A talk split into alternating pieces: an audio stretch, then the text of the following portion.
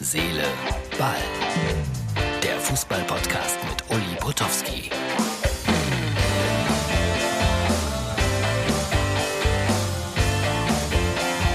Herz, Seele, Ball, Freunde. Die Formel 1-Saison hat begonnen. Das ist die Ausgabe für Sonntag. Hab natürlich ein bisschen reingeschaut ins Qualifying und äh, ja, aus deutscher Sicht vielleicht ein bisschen ungewöhnlich. Startplatz 18 Vettel, Startplatz 19 Mick Schumacher. Ja, der, der Vettel hatte ein bisschen Pech gehabt mit seinem Aston Martin und für Mick Schumacher war es wichtig, vor seinem Teamkollegen zu landen. Der ist nun mal auf einem Auto, das äh, im Grunde genommen nicht wettbewerbsfähig ist.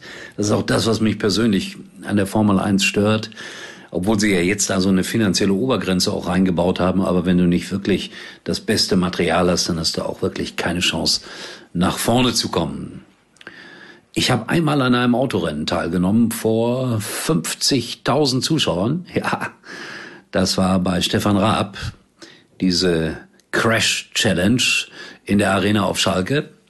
Und ich muss ehrlich sagen, Respekt vor den Rennfahrern. Ich habe da so einen Schiss gehabt, obwohl es ja ein Spaßrennen war und jeder mir gesagt hat, da kann nichts passieren und so.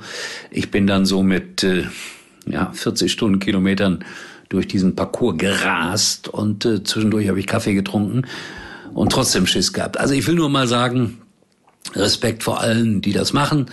Und äh, alles weitere dazu morgen dann natürlich wieder live bei Sky und wollte ein bisschen angeben. Podgorica Fußball aus Podgorica. Die Hauptstadt von, na, die Experten wissen das, Montenegro. Habe ich mir angeschaut, äh, also gestern Nachmittag, am Samstagnachmittag, war das live bei DAZN. Die übertragen ja ganz viele dieser Qualifikationsspiele. Und äh, Montenegro hat 4 zu 1 gewonnen. Natürlich auch ein Geisterspiel. Ich war schon mal am Stadion von Podgorica. Da äh, war aber noch kein Lockdown, aber ich konnte trotzdem nur von außen irgendwie mal reingucken und habe mir immer vorgenommen, bei meinem nächsten Montevideo-Besuch, Montenegro-Besuch, freudsche Fehler ist doch irgendwie, da werde ich äh, mir ein Spiel der ersten Liga anschauen, ganz sicher. Äh, ja, Gibraltar, das ist so, wenn wir ehrlich sind, maximal dritte Liga Deutschland und Montenegro vielleicht zu vergleichen mit dem SV Sandhausen, was aber nicht böse gemeint ist in Hinblick auf den SV Sandhausen. Aber die sind vorne jetzt in ihrer WM-Qualifikationsgruppe mit sechs Punkten. Aber Norwegen ist auch in dieser Gruppe. Und die müssten sich eigentlich da durchsetzen. So viel zum Thema WM-Qualifikation. Ja, jetzt könnten wir noch eine Menge erzählen über das, was uns da heute bevorsteht in Rumänien, über Uli Hoeneß und über RTL und äh, vielleicht empfiehlt der Uli ja wieder irgendjemandem einen Job. Rumeli gesagt jedenfalls, nee, nee, ich will nicht da arbeiten beim DFB. Also das, das ist ja dann doch voll aufgegangen, wenn RTL diese Geschichten hat hier inszenieren lassen, überall in den sogenannten Zeitungen. Das ist eine sogenannte Zeitung äh, ziemlich weit vorne in der Berichterstattung und deswegen hat sich das gelohnt. Bin gespannt, was der Uli Hoeneß, Jahrgang 52, dann äh, heute am Sonntag äh, von sich geben wird. Live bei RTL mit Florian König, meinem Lieblingsfußballmoderator. So, und dann hat äh, tatsächlich ein einsamer Zuhörer, der Chef von äh, www WWTV, und Mittelrhein TV, der hat sich gemeldet. Bernd Schmellenkamp, großer Medienexperte, häufiger auch bei Clubhaus, donnerstags abends um 20 Uhr zum Beispiel mit dem RTL Club.